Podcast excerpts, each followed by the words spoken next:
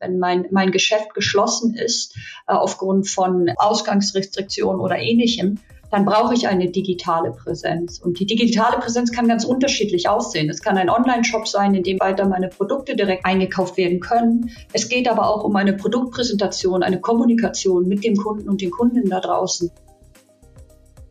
Liebe Hörerinnen und Hörer, schön, dass wir gemeinsam in das Jahr 2022 an der Handelbar äh, starten. Ähm, wir freuen uns äh, sehr über die große Resonanz aus dem vergangenen Jahr und das für uns Ansporn, auch in diesem Jahr wieder tolle, spannende Gäste zu haben. Und mit wem könnte man besser in ein Handelsjahr starten als mit meinem heutigen Gast, ähm, Dr. Jannika äh, Bock bei Google Deutschland verantwortlich für das Retail-Geschäft. Äh, sie hat jede Menge Zahlen, Daten und Fakten im Hintergrund, aber auch den notwendigen Optimismus und die Zuversicht, um mit mir gemeinsam ähm, über den Einzelhandel der Gegenwart, aber vor allen Dingen der Zukunft äh, zu sprechen. Es war ein tolles Gespräch. Wir haben natürlich gesprochen über die Cross-Channel-Services. Wir haben gesprochen über die Innenstädte und ihre Rolle zukünftig. Da darf darf ich nochmal darauf hinweisen, 2022, die vitalen Innenstädte werden wieder äh, starten. Informationen gibt es bei uns auf der Website. Und wir haben auch das Thema Nachhaltigkeit mit Jannika äh, besprochen, auch da mit spannenden An- und Einsichten.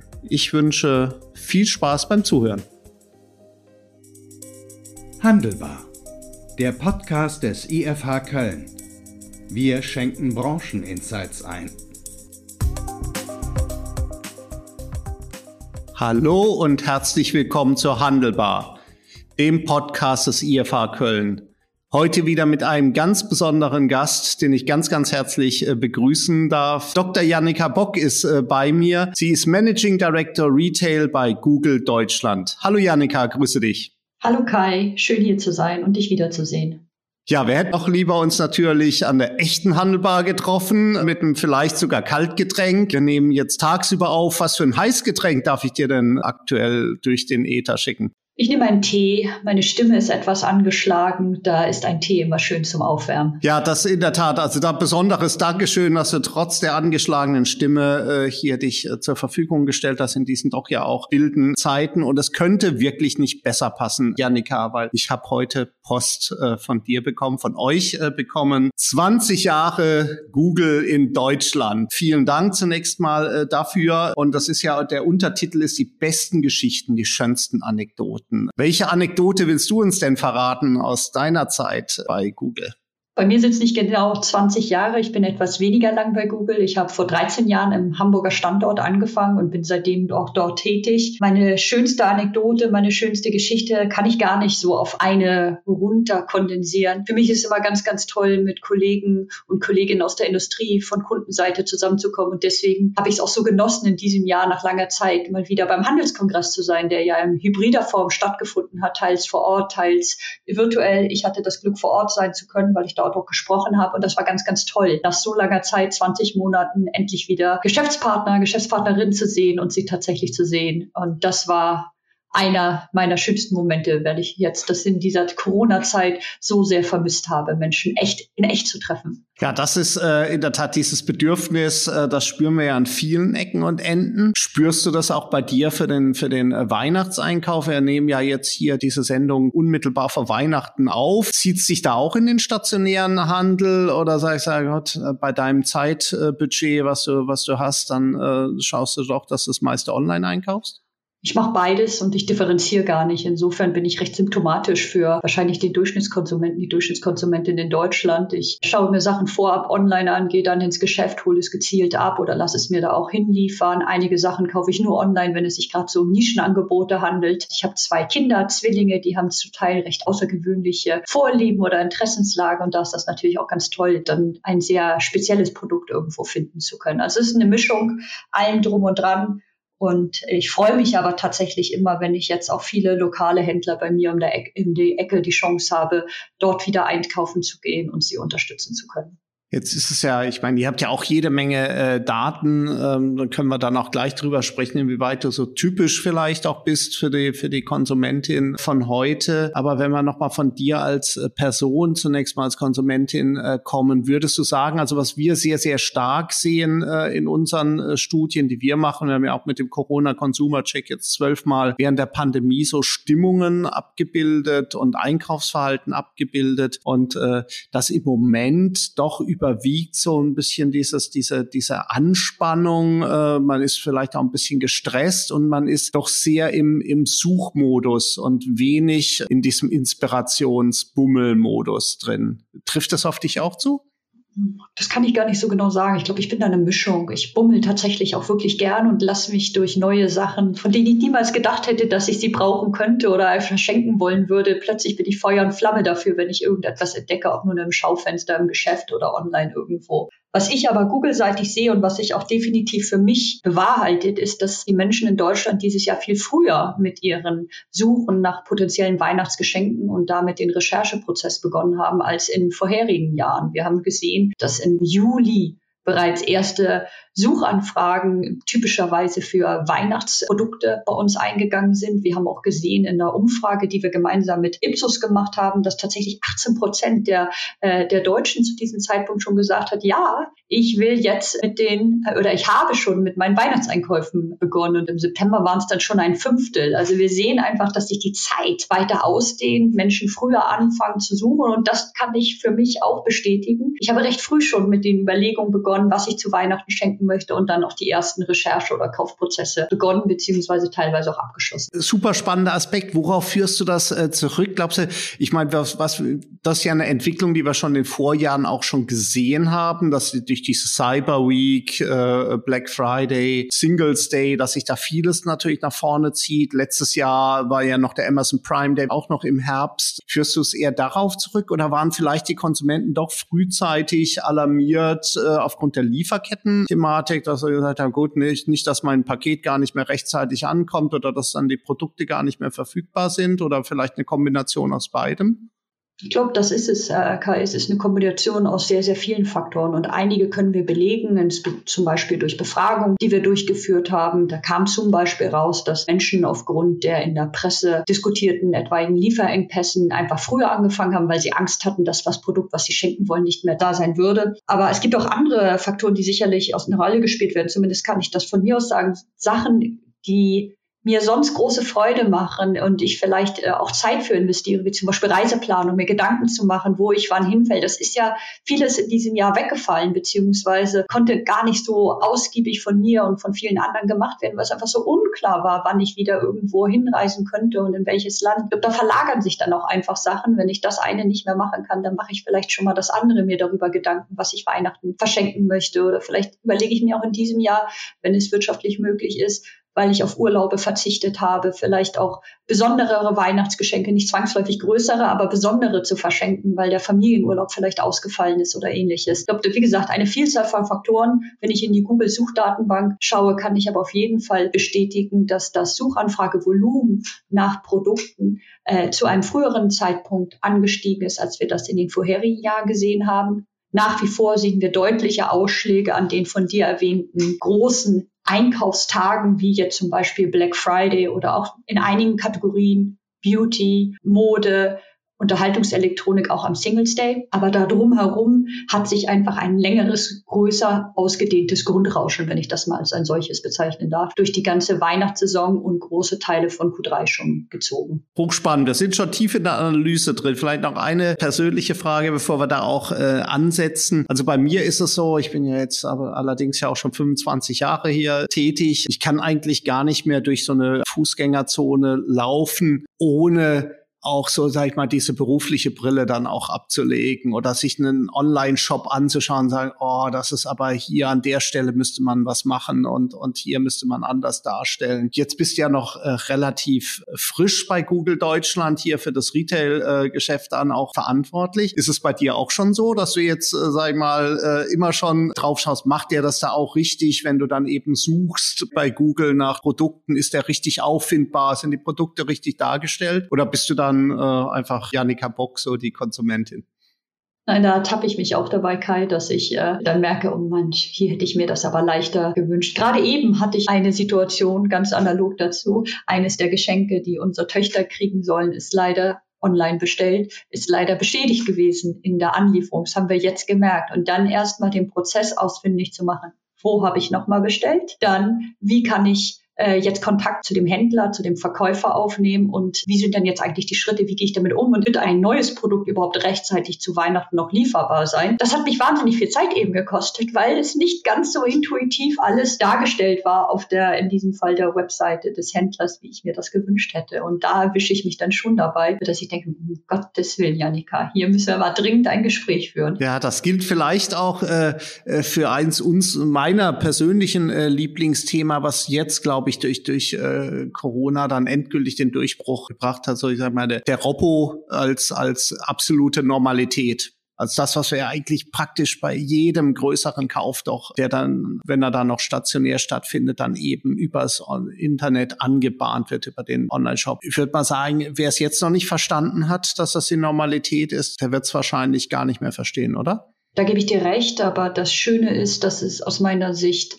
alle erkannt haben. Und für mich war tatsächlich der Handelskongress jetzt, wenn diese Sendung ausgestrahlt wird, im vergangenen Jahr 2021 ein Augenöffner. Ich war ja früher, bevor ich bei Google einige andere Rollen inne hatte, schon mal im Retail-Bereich und dort für äh, verantwortlich gewesen und war zu der Zeit vor ungefähr fünf Jahren regelmäßig immer auf dem Handelskongress. Und da kann ich mich noch ganz genau erinnern, dass die Diskussion da primär immer auf der Bühne war, warum muss ich denn jetzt eigentlich online machen und ist Omnichannel wirklich das, was jetzt äh, Gewinn, die gewinnbringende Strategie für die Zukunft ist. Es war noch auch, es kam oft auch ein so ein Gegeneinander durch. Ne? Es ist online gegen offline. Und jetzt, fünf Jahre später, in der Zwischenzeit habe ich eben nicht den Handelskongress, äh, äh, dem nicht beigewohnt. Und als ich jetzt fünf Jahre später war ich, war ich positiv überrascht. Es war nicht mehr ein, warum müssen wir das machen, sondern es war nur noch ein, wie können wir es am besten machen. Es herrschte absoluter Konsens bei den Rednern auf der Bühne, dass Omnichannel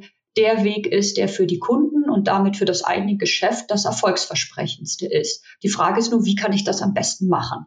Und das fand ich ganz, ganz angenehm. Angenehm, ganz sicher. Bei mir ist die Empfindung ja weniger diese, diese positive Überraschung. Ich, ich denke mir, wir haben im Jahr 2002 die erste Multi-Channel-Studie in Deutschland äh, veröffentlicht. Und denke, wir reden eigentlich immer noch über die gleichen Effekte. Und wir müssen es jetzt, und das ist dann das, was mich freut. Äh, wir reden eben jetzt nicht nur äh, drüber, sondern wir müssen es halt auch mal machen. Ich glaube, wir sind, und ihr kriegt das ja noch viel eher mit jetzt, gerade auch bei den Unternehmen, die vielleicht dann nicht so in der Presse sind, wo, die wir ja alle kennen mit ihren Click-and-Collect und Click-and-Meet-Konzepten und, und äh, Online-Terminvereinbarungen und, und Reservierung und, und was es da ja alles ihr dann auch gibt, sondern ihr habt ja auch viel mit kleineren Unternehmen zu tun, die euch ja brauchen, auch um äh, Sichtbarkeit äh, herzustellen. Wir reden ja viel auch im Kompetenzzentrum Handel, das wir ja gemeinsam auch mit dem Handelsverband Deutschland hier äh, nach vorne bringen, wo es, es geht auch darum, gerade die kleineren Unternehmen jetzt zu enablen, dass die an diesen Spielern auch mitmachen äh, können. Und da merke ich schon, da ist jetzt wirklich dem letzten der Groschen gefallen, dass wenn du natürlich in der Extremform, dass du gar kein stationäres Geschäft mehr in der bisherigen Variante noch ähm, aufhaben darfst, dass du da ohne eine Online-Sichtbarkeit äh, ja, am Ende des Tages einfach verloren bist. Ja, da gebe ich dir vollkommen recht. Und es wird ja immer wieder gesagt, den Wandel, den wir jetzt erlebt haben in den 20, 21 Monaten, die die Corona-Pandemie jetzt schon andauert, haben wir vorher wahrscheinlich nicht in den vorherigen fünf bis zehn Jahren gesehen. Und das liegt zum einen daran, dass sich das Konsumentenverhalten teilweise notgedrungen drastisch verändert hat. Es liegt aber auch daran, dass genau wie du sagst, ne, sowohl kleine Unternehmen, mittelständische Unternehmen, aber auch die großen, großen Hand und multi internationalen Handelskonzerne haben gesehen, es geht halt nicht anders. Nicht? Wenn mein, mein Geschäft geschlossen ist äh, aufgrund von Ausgangsrestriktionen oder ähnlichem, dann brauche ich eine digitale Präsenz. Und die digitale Präsenz kann ganz unterschiedlich aussehen. Es kann ein Online-Shop sein, in dem ich weiter meine Produkte direkt einkaufe äh, oder einkaufen, eingekauft werden können. Es geht aber auch um eine Produktpräsentation, eine Kommunikation mit dem Kunden und den Kunden da draußen. Und das bin ich ganz begeistert, welche Kreativität auch Händler und Händlerinnen in Deutschland gezeigt haben in den letzten 20 Monaten, das wirklich umzusetzen. Ja, das muss man sich ja mal vorstellen. Das sind ja auch der Herrenausstatter um die Ecke, der plötzlich äh, YouTube-Videos zeigt, wie denn die, die Maßanzüge aussehen oder das kleine Einrichtungshaus in, um die Ecke, was zeigt, hier, guck mal, das sind verschiedene Sachen für dein Heim, ruf jetzt an oder schreib uns eine E-Mail, dann bringen wir dir das. Also es ist, ist ja ganz toll, was da an Innovationszwang und aber auch Innovationsfreude dann zu sehen war aus meiner Sicht hochspannender Aspekt, äh, Janika, weil wir in der Diskussion ja doch häufig auch erleben, es wird ja ähm, auch gerne pauschal jetzt auf den stationären Handel ähm, auch eingeschlagen, äh, der es halt nicht, äh, der es nicht verstanden hat, was da draußen passiert, äh, der es verschlafen hat, der, der da nicht adäquat hier reagiert, der nur lamentiert. Ich persönlich habe auch ganz viele Gegenbeispiele hier dann auch erlebt und ich verstehe dich jetzt auch so, würdest du sagen, das ist nach deinem Gefühl zumindestens die Mehrheit der Unternehmen, die, die du im engeren Fokus hast, die ähm, tatsächlich innovativ, schnell, kundenorientiert auf diese Herausforderung jetzt reagiert hat? Natürlich kann es immer schneller sein. Es könnten noch mehr schneller gemacht haben und noch schneller gut gemacht haben. Aber aus meiner Sicht es ist auch wahnsinnig, das müssen wir auch immer anerkennen, es ist auch wahnsinnig komplex, eine richtig gute Omnichannel-Strategie umzusetzen. Egal, ob du ein kleines, mittleres oder großes Unternehmen bist. Da gehören einfach wahnsinnig viele Dinge zu. Viele Dinge, die ja für den Konsumenten, die Konsumentin überhaupt nicht einsehbar ist, was jetzt Prozesse im, im Backend sei, angeht oder eben auch wie, wie Kaufdaten überhaupt erfasst werden genutzt werden in den verschiedenen Kanälen. Da gehört, ist eine wahnsinnige Komplexität drin. Und deswegen freue ich mich einfach, dass wir jetzt darüber diskutieren, wie kann ich das am besten machen und dass Corona bedingt auch ein, ein, eine Akzelerierung dieser Unterhaltung und der Umsetzung vor allem. Und das ist ja der Punkt, den du auch betont hast, Kai, dass wir nicht nur darüber reden, sondern tatsächlich auch machen. Und das finde ich, das freut mich zu sehen. Ich bin grundsätzlich ein sehr positiv gestimmter Mensch, deswegen konzentriere ich mich immer lieber auf die Sachen, die, die schon gut, gut laufen und freue mich darüber. Und und äh, die Sachen, an denen es vielleicht noch ein bisschen Nachholbedarf äh, gibt. Und das fängt ja bei ganz kleinen Sachen an. Ich bin immer noch überrascht, wenn ich jetzt so mit einer Google-Brille auf den, auf den Handel gucke, bin ich nach wie vor überrascht, dass es noch immer den einen oder anderen Händler gibt, der zum Beispiel kein Business-Profil bei, bei Google angelegt hat. Das ist, das ist meine Visitenkarte im Netz, ist kostenlos. Das Einzige, was ich machen muss, ist einmal meine Adresse, meine Öffnungszeiten zu unterlegen. Und das ist eine Kleinigkeit. Und das würde ich mir doch wünschen, dass das äh, alle Händler tun, weil es einfach hilft, gefunden zu werden und auf sich aufmerksam zu machen. Ja, das Schöne, äh, Janika, wenn wir uns unterhalten, sind wir auch gar nicht auf Bauchgefühl äh, angewiesen, äh, sondern äh, ich meine, ihr seid ja sehr, sehr datengetrieben. Vielleicht kannst du noch ein bisschen was auch dazu erzählen, wie ihr so in der Pandemie jetzt diese, diese zunehmende Akzeptanz von Services, ich denke da eben an, an Google My Business oder Local Inventory, was ihr da so gesehen äh, habt. Und ähm, das würde sicher, glaube ich, auch ganz gut matchen mit unseren persönlichen Erfahrungen, oder? Ja, da hast du, äh, da hast du vollkommen recht. Ich habe ja eingangs schon mal so erste kleine Blicke in die Suchdatenbank von Google geworfen, als wir darüber gesprochen haben, wann das äh, Wein, Suche nach Weihnachtsprodukten, nach Geschenken losgegangen ist. Der andere Trend, den wir deutlich sehen und den sprichst du gerade an, ist äh, der, der Wunsch von Menschen in Deutschland genau zu wissen, ist ein Geschäft jetzt eigentlich offen? Ja oder nein? Und gibt es das Produkt, nach dem ich gerade suche, dort auch wirklich? Und bekomme ich das? Kann ich das mitnehmen? Muss ich das vorher bestellen? Das war gerade zu den Zeiten, als es äh, auch von Bundesland zu Bundesland sehr unterschiedlich war oder wir uns unterschiedlichen Stadien der Pandemie befanden, wahnsinnig wichtig, ne? dass du einfach weißt, ist das da. Und deswegen freue ich mich auch ganz doll, wenn Händler in Deutschland solche Angebote nutzen. Du hast eine Sache angesprochen, so etwas wie die lokale Verfügbarkeit zum Beispiel auf der, in der Google-Suche anzeigen zu lassen. Das ist natürlich eine tolle Möglichkeit, um darauf aufmerksam zu machen, ob Produkte da sind oder nicht. Wie gesagt, das Suchanfrageverhalten der Menschen in Deutschland zeigt ganz deutlich, dass sie genau solche Informationen sich wünschen, ne? damit man nicht vergebens irgendwo hingeht und dann ist das Produkt schon gar nicht mehr da. Überrascht dich das manchmal auch positiv? Ich meine, es gibt ja andere Experten oder, oder vermeintliche Experten, die sagen, das braucht eigentlich kein Mensch, weil äh, du, du bestellst halt online, du kriegst es nach Hause geliefert und alles ist gut. Und jetzt sind ja noch die, äh, sag ich mal, die Bedingungen teilweise dann für den stationären Handel vor Ort gar nicht so ganz einfach. Du sprachst die Öffnungszeiten an, die ja manchmal limitiert sind. Du hast ja das Problem mit, mit teilweise mit Zugängen, die, die kontrolliert werden müssen. Du hast noch das Thema Maske. Also wenn wir uns Bequemlichkeit anschauen, dann spricht ja eigentlich vieles für die Haustürbelieferung. Trotzdem gibt es ja einen ganz offensichtlichen, ziemlich starken Bedarf auch an Konzepten, die auch den, den stationären Handel einbinden. Jede Konsumentenbefragung, die wir dort machen, zeigt, dass es ganz unterschiedliche Gründe dafür gibt, äh, dass Menschen immer weiter und gern in stationären Geschäften einkaufen. Ob das nun, wie von dir angesprochen ist, eine Bequemlichkeit ist. Manchmal ist die Bequemlichkeit gerade andersrum, weil ich vielleicht direkt neben dem Händler arbeite und dann das gleich abholen kann und nicht irgendwie ein Paket annehmen muss. Im Gegensatz zu der Online-Bequemlichkeit, die ja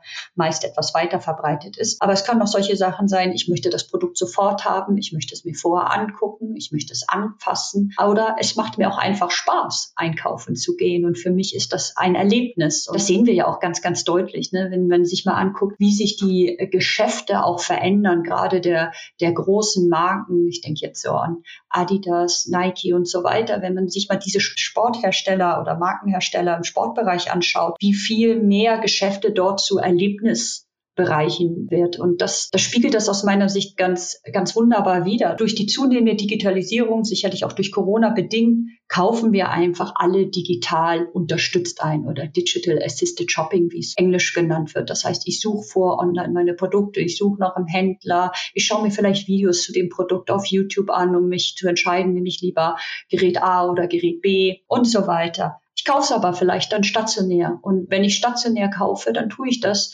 vielleicht auch, weil ich eben das Produkt ausprobieren möchte oder es einfach mal wirklich erleben möchte. Und das, das finde ich ganz toll, dass es diese unterschiedlichen Motivationen gibt. Und es ist natürlich eine Herausforderung und letztlich auch die Aufgabe äh, des, des Handels auf diese unterschiedlichen Interessenslagen einzugehen. Denn eine Sache haben wir deutlich gesehen, um vielleicht noch mal einen Datenpunkt heranzuziehen. Wir haben gesehen, dass in diesem Jahr wieder einmal die Markenloyalität abgenommen hat. Und zumindest in den Studien, die wir uns vorlegen, ist sie auf dem absoluten Tiefstand, was Markenloyalität angeht. Das heißt, jedes Mal muss ich den Kunden neu für mich, für meine Marke, für mich als Händler neu gewinnen. Und da sind ganz unterschiedliche Ansprachen notwendig, aber auch ganz unterschiedliche Antworten auf die verschiedenen Interessen und Bedürfnisse der Konsumenten und Konsumentinnen. Ja, sehr, sehr, äh, sehr, sehr spannend. Äh, jetzt bist du ja äh, für Google Deutschland für Retail verantwortlich, aber du schaust ja auch so im Unternehmen hier auf andere Märkte drauf. Jetzt wird ja oft gesagt, ja, wir sind da doch weit hinter UK hier mit unserem Shopping-Verhalten, vielleicht sogar inzwischen hinter den Franzosen, was manche Themen dann auch angeht. Wie siehst du das zum einen? Also wie unterschiedlich ist das Verhalten dann auch tatsächlich und stimmt dieses pauschale Urteil? Vorteil aus deiner Sicht? Also du hast zwei äh, unserer Nachbarn angesprochen, Großbritannien und Frankreich. Äh, Frankreich hat schon seit Jahren eine sehr ausgeprägte Pick-up and Collect oder Order and Collect äh, Kultur und äh, UK eine wahnsinnig hohe E-Commerce-Penetration. Deutschland war immer ein bisschen, genau wie du sagst, hinkt immer ein bisschen her. Was wir aber gesehen haben, dass durch die Pandemie bedingt die Digitalisierung, die wahnsinnig beschleunigt wurde, Deutschland da sehr stark aufgeholt hat und die Lücke zu anderen Märkten im Bereich Digitalisierung äh, schließen könnte. Und es gibt auch einige Bereiche, es, es weiß man vielleicht gar nicht so auf den ersten Blick, in dem Deutschland führend ist, auch im, im digitalen Handelsbereich. Ein Beispiel, was ich dir da zum Beispiel nennen kann, gibt es in Deutschland einen höheren Anteil an App-Käufen, also Käufe, die direkt in einer App eines Händlers zum Beispiel getätigt werden, als in in Großbritannien, was ich auf den ersten Blick nicht erwartet hätte, dadurch, dass Großbritannien eine signifikant höhere E-Commerce-Penetration als Deutschland hat. Aber man sieht, in einzelnen Bereichen ist das Kaufverhalten in Deutschland wahnsinnig digitalisiert und im Bereich der App-Käufe zum Beispiel vor Großbritannien liegend.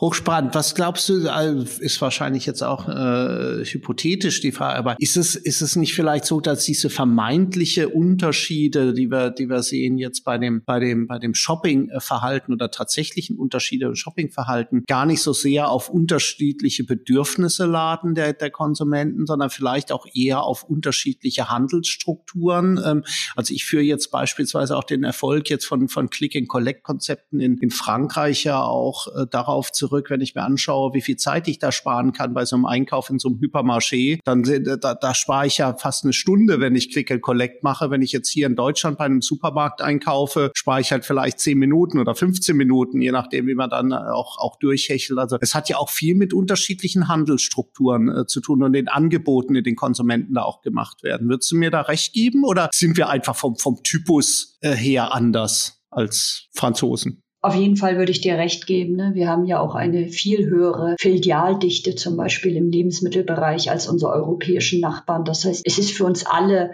eigentlich immer irgendwo ein, ein Supermarkt um die Ecke, in den wir schnell gehen können. Das sind strukturelle Unterschiede, die zwischen den Ländern existieren. Nichtsdestotrotz, wenn man sich das deutsche digitale Angebot im Handel anguckt, da hängen wir, haben wir jahrelang hinterhergehangen, insbesondere hinter UK und den USA natürlich. Hängen wir auch immer noch, aber aus meiner Sicht hat die Pandemie die Digitalisierung halt in diesem Bereich auch so stark be beschleunigt. Die An Händler haben über in einer so kurzen Zeitfenster ihre Angebote ausbauen müssen und auch Veränderungen innerhalb ihrer eigenen Organisationsstruktur vornehmen können, eben um auch dieses digitale Einkaufen zu ermöglichen und in dem Moment, in dem der stationäre Handel offen ist, wieder beziehungsweise wieder geöffnet wurde, mit dem stationären Erlebnis zu verbinden. Und ein Bereich, was ich vielleicht auch nochmal vorstellen kann, wo Deutschland aus meiner Sicht sehr weit vorne ist, auch was die Handelsunternehmen angeht, das ist das Ganze der, der Bereich der, der Nachhaltigkeit. Also wir sehen ja eine Veränderung auch im Konsumentenverhalten dahingehend, dass sowas wie Werte viel stärker in den Vordergrund geht. Wir sehen auch bei Google, dass Konsumenten und Konsumenten danach suchen, nach äh, Werte, dass in, bei welchen Produkten bestimmte Sachen zum Beispiel eingehalten werden, wie nachhaltig wurden sie produziert zum Beispiel, ob das sich nun um Kleidung handelt, um Lebensmittel und so weiter. Da sind, ist, haben wir in Deutschland eine erhöhte Aufmerksamkeit auf dem Thema und da dem, dem ist sicherlich auch geschuldet, dass die Händler, die in Deutschland ansässig sind, da auch schon in dem Bereich wahnsinnig aktiv sind. Und in meiner Wahrnehmung aktiver als in vielen anderen europäischen Nachbarsmärkten.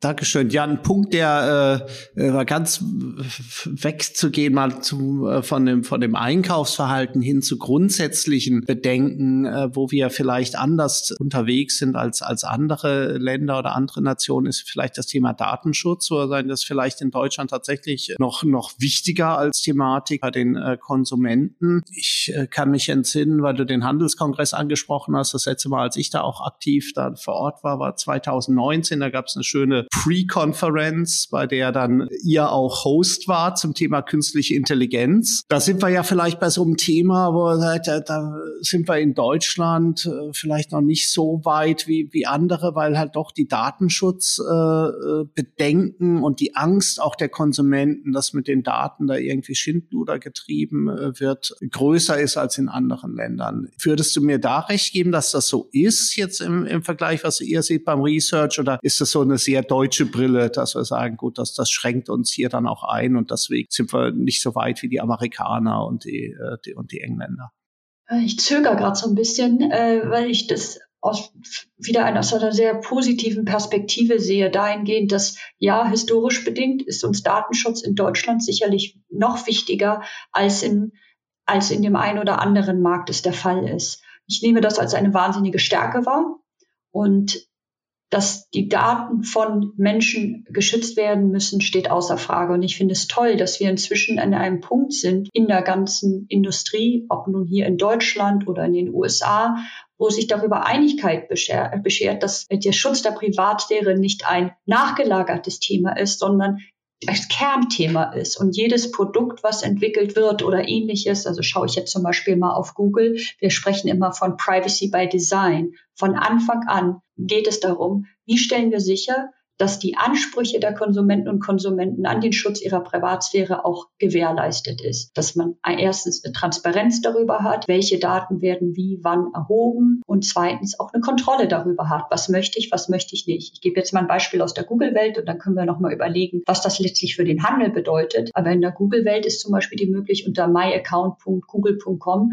kann jeder sehen, welche Daten mit diesem Nutzerprofil, also mit dem Google-Account, äh, vernetzt sind bzw. verknüpft verknüpft sind und hat freie Wahl, diese Daten herunterzuladen, zu löschen oder eben auch zu ajustieren. Wenn ich sagen möchte, ich möchte gerne personalisierte Werbung basierend auf folgenden Interessen haben, dass ich die dann dort auch hinterlegen kann. Das so ein Beispiel dafür. Und ich glaube, zu deiner Frage zurückzukommen, hat uns das gehindert, dass der Datenschutz, das würde ich nicht sagen. Im Gegenteil, ich finde, es führt dazu, dass wir Produkte von Anfang an einfach gut denken. Und wenn du jetzt speziell auf das Thema KI, künstliche Intelligenz angeht, ich sehe in ganz, ganz vielen Bereichen, dass künstliche Intelligenz zum, zum Einsatz Einsatz kommt, die den Handel tagieren. Jetzt wieder aus einer Google-Perspektive geschaut. Viele Händler in Deutschland nutzen unsere vollautomatisierten Werbeprogramme, die wir zur Verfügung stellen. Die basieren letztlich auf Machine Learning, eine Art der künstlichen Intelligenz. Das heißt, wir haben ganz, ganz viele Anwendungsbeispiele und ich wette mit, mit dir, du kannst mir zig andere nennen von Händlern und Händlerinnen, die du, die du kennst, die KI nutzen,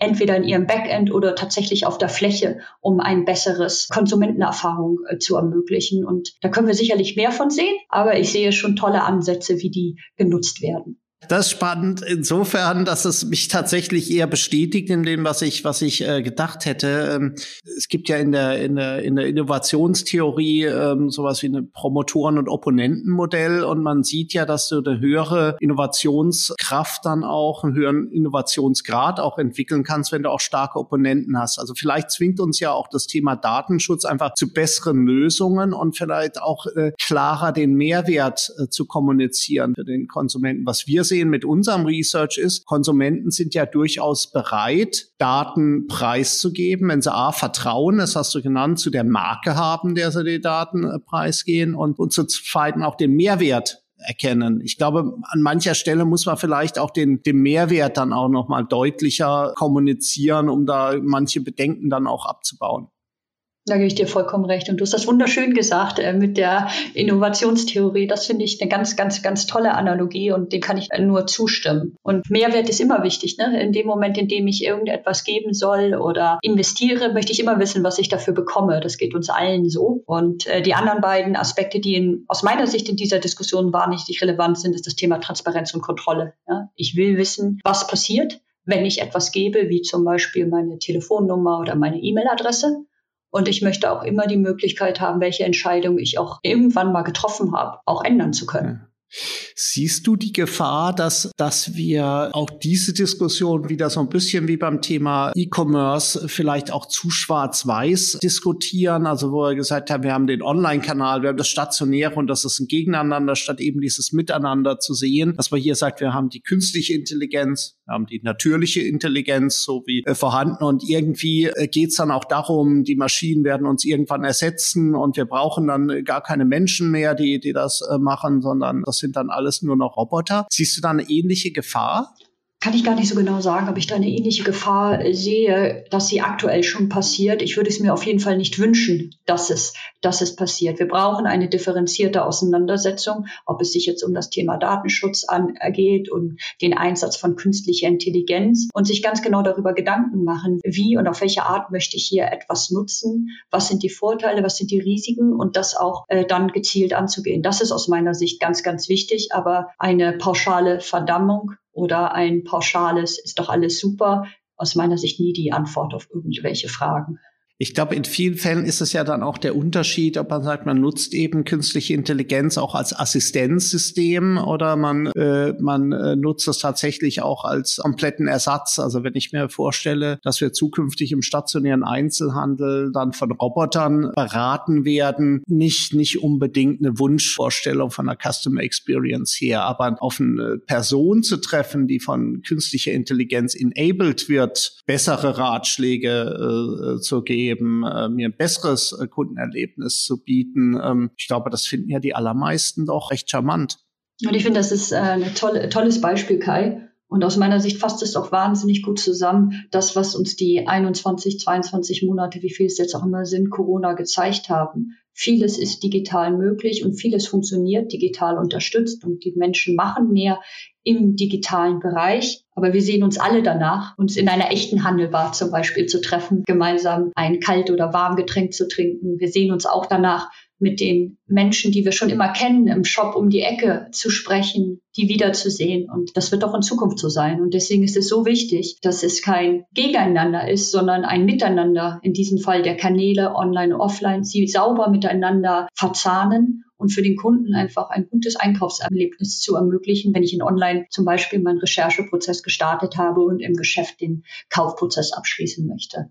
Ich sage immer äh, so gerne, äh, der Faktor Personal wird im digitalen Zeitalter ja nicht unwichtiger, sondern wichtiger. Würdest du das un unterschreiben? Ja, auf jeden Fall. Und wir sehen ja auch jetzt, wenn ich mir die Digital Digitalbranche anschaue, also nicht die Handelsbranche, aber Digitalbranche im Sinne von, wer sind die, die Kollegen und Kolleginnen, die Webseiten bauen, die sich eben mit dem digitalen Marketing auseinandersetzen und so weiter und so fort. Es ist wahnsinnig schwer, dort äh, Talente jetzt zu gewinnen, zu Unternehmen zu ziehen. Es sind einfach gefragte Fähigkeiten. Und deswegen ein weiterer Punkt, weswegen Personal so wichtig ist. Ich möchte ja sicherstellen, dass ich die richtigen Fähigkeiten bei mir im Haus habe, die mir helfen, ein nahtloses Kauferlebnis als Händler zu ermöglichen. Und da ist es ganz, ganz wichtig, nicht nur ein Auge fürs Personal zu haben, sondern das richtige Personal anzuziehen und weiterzuentwickeln und damit ja auch an sich zu binden.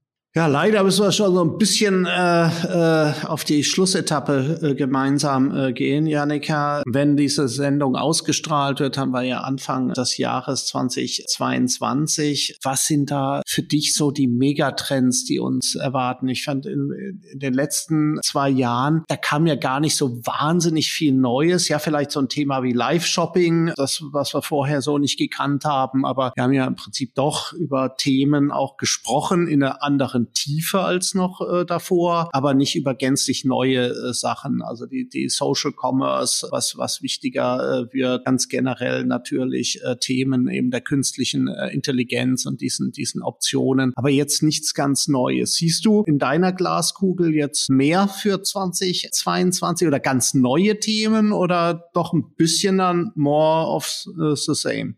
Bevor ich das gleich beantworte, möchte ich einmal zurückschauen auf 2020 und 2021, analog wie du es getan hast, Kai. Ich glaube, was in 2020 und 2021 die bestimmenden Themen waren, war das, wie schaffe ich erstens möglichst schnell die Digitalisierung in meinem Unternehmen, wenn ich ein Händler bin, voranzutreiben.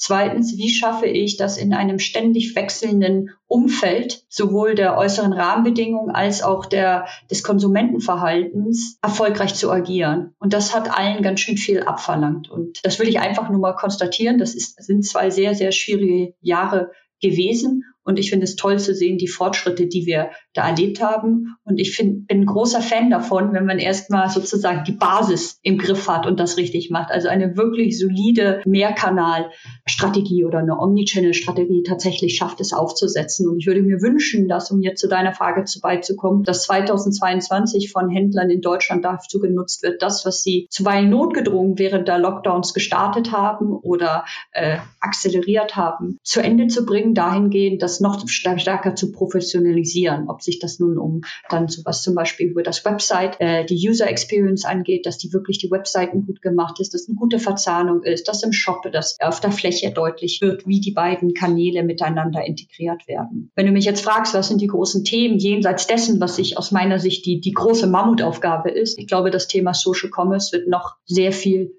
größer werden. Wir haben Anfänge gesehen, aber was möglich ist, mit Hilfe von Bewegtbild zu verkaufen, live im Internet über so Kanäle wie YouTube oder Plattformen wie YouTube oder andere, da werden wir noch sehr, sehr viel mehr aus meiner Sicht in 2022 sehen. Das ist einfach, und das sehen wir in allen Studien, die wir in diesem Jahr und im letzten Jahr aufgelegt haben, mehr und mehr Menschen kaufen, indem sie sich vorher Videos und ähnliches angeschaut haben oder dort Marken entdeckt haben. Also das wird aus meiner Sicht viel, viel größer werden. Und der zweite Bereich haben wir auch einmal schon kurz angerissen, dass das ganze Thema Werte. Corona hat mit uns allen eine Menge gemacht. Eine Sache, die Corona auf jeden Fall mit vielen Menschen gemacht hat, ist nochmal sich zu gegenwärtigen, was ist denn eigentlich wichtig im Leben? Und viele antworten das Familie, Gesundheit und ähnliches. Aber es geht auch darum, wie kann ich das denn reintransportieren in dem, wie ich mich jeden Tag verhalte, wie ich einkaufe. Und ich glaube, dass dieses Thema, das als Händler und als Markenhersteller den Konsumenten und Konsumentinnen noch stärker zurückzuspielen, für welche Werte stehe ich und ich bin ich habe dieselben Werte wie du, wird ein großes Thema werden und für die Konsumenten und Konsumentinnen wahnsinnig entscheidend. Das ist äh, insofern äh, super toll, äh, Janika, weil du damit zwei Studien auch unterstützt, die wir in diesem Jahr äh, gemacht haben, größere Studien zum Thema Social Commerce, wo wir auch gesehen haben, dass tatsächlich TikTok inzwischen businessrelevant ist und nicht nur bei den ganz, ganz Jungen, sondern es strahlt inzwischen auch schon stärker aus. Und das Thema Nachhaltigkeit jetzt vielleicht nach so einer gewissen Schockpause, äh, nach der, wo wir erstmal sicherstellen mussten, dass wir alle noch Toilettenpapier auch äh, bekommen, jetzt wieder sukzessive relevant relevant wird, relevanter ist denn je auch tatsächlich für Kaufentscheidungen. Also vielleicht, ich höre das bei dir auch aus, äh, kommen wir auch da aus der Phase des Redens raus. Wir haben ja in unseren Untersuchungen in den Vorjahren oft gesehen, der Konsument redet sehr nachhaltig, kauft aber nicht immer ganz so nachhaltig ein. Die Unternehmen reden auch oft nachhaltig. Wenn man dann so genauer hingeschaut hat, waren da auch Themen dabei, die vielleicht nicht ganz so dem entsprachen. Aber ich glaube, von beiden Seiten, wenn man das so sagen darf, ist ja da auch eine, eine viel größere Ernsthaftigkeit zu sehen. Und das sollte uns doch eigentlich, wo wir ja jetzt hier auch bei einem, bei einem Ausblick sind, ja doch auch ähm, hoffnungsfroh stimmen, dass dieses Thema Nachhaltigkeit, wir hatten hier mit Axel Berger hier von Haniel, die haben den Begriff enkelfähig hier geprägt, fand ich auch sehr schön, dass man eben denkt, welche Konsequenzen unser Handeln heute dann eben für nachfolgende Generationen hat. Ist ja auch eigentlich ein, ein positiver Blick, nochmal ein, ein Seitschwenk. Ist, ist das äh, eine deutsche Spezifika oder, oder seht ihr das ähnlich jetzt auch in anderen Märkten, die du da so von deinen Augen hast? Grundsätzlich sehen wir den Trend zu einem stärkeren Wunsch, Werte von Händlern, von Unternehmen aus Konsumentensicht, die deren Werte besser verstehen und dort einzukaufen oder die Produkte zu kaufen, die, die das eigene Wertesystem widerspiegeln, sehen wir in allen Ländern. Aus meiner Sicht sehen wir ein ausgeprägteres Interesse alles rund um das Thema Nachhaltigkeit hier in Deutschland. Es ist in allen anderen Märkten auch ein Thema, keine Frage, aber in Deutschland sehen wir es deutlich ausgeprägter. Ich habe mich auch mal sagen, dass ich nie kontrolliert, was wirklich stimmt, aber das ist schon vor Ewigkeiten. Ich weiß noch, mein Biolehrer hat mir damals schon in der Schule immer gesagt, dass es in keinem anderen Sprache die, die Begrifflichkeit Waldsterben gibt, also als ein Substantiv, ne, sondern es ist immer eine zusammengesetzte Anzahl an Wörtern, die den Status des Waldsterbens beschreibt, aber das nur in der deutschen Sprache, die sich halt so stark mit dem Wald ja auch schon immer identifiziert hat, denken wir mal an die Literatur der Romantik und ähnliches, äh, dass sich damit auseinandergesetzt wurde. Und ich glaube, glaube, das zeigt ein bisschen, wie stark das Thema Nachhaltigkeit mit der Umwelt, die uns um, umgibt und das Erhalten der Umwelt, die uns umgibt, bei uns auch verankert ist. Das ist doch auch mal ein schönes Thema, um Vorreiter zu sein. Jetzt müssen wir uns mit der Abschlussfrage, glaube ich, endgültig von euren vielen tollen Daten äh, lösen und zu einer Einschätzung kommen. Wenn wir mal versuchen, die Uhr so ein bisschen nach vorne zu drehen, sagen wir vier, fünf Jahre nach vorne. Wie stark wird sich der Einzelhandel bis dahin aus deiner Sicht dann auch verändert haben? Was für Konzepte werden wir aus deiner Sicht sehen, wenn wir, sagen wir mal, im Jahr 2027 durch so eine Fußgängerzone laufen, die es dann wahrscheinlich ergibt, weil das ja besonders nachhaltig auch der, der Art der Fortbewegung. Was für, was für Konzepte, was wird die aus deiner Sicht auszeichnen? Also erstens einmal glaube ich, dass es immer noch eine Fußgängerzone gibt und nicht nur eine virtuelle in einem etwaigen Metaverse. Das ist schon mal vorab gesagt. Aus meiner Sicht die drei Veränderungen, die ich sehe. Erstens, ich gehe fest davon aus, dass sich die, der, das Geschäft stark verändern wird, immer noch weiterhin zu diesem Erlebnis oder ein Ort des Erlebens, weniger zu einem Ort des Kaufens oder des äh, Produkteansehens, sondern wirklich erleben. Zweitens, Digitalisierung werden wir gar nicht mehr drüber sprechen, sondern das ist einfach Kern alles. Das ist so verankert in, nicht nur auf der Fläche, sondern in dem ganzen Kauf- und Recherche- und Kaufprozent der Konsumenten, so wie wir es auch heute schon sehen. Und das Dritte, ich denke jetzt mal eher an die mittelständischen und größeren Handelsunternehmen, würde ich stark davon ausgehen, dass es dass wir uns immer mehr hin entwickeln dahingehend, dass Unternehmen primär Tech-Unternehmen sind, die dann Handel betreiben als ein Handelsunternehmen, was ein, was technologisiert ist. Und damit einhergehen, glaube ich einfach, dass die Investitionen, die in den Bereich gehen werden, alles, was mit Retail Tech zu tun hat, signifikant ansteigen werden in den nächsten Jahren, um eben dafür auch eine etwaige Infrastruktur zu schaffen.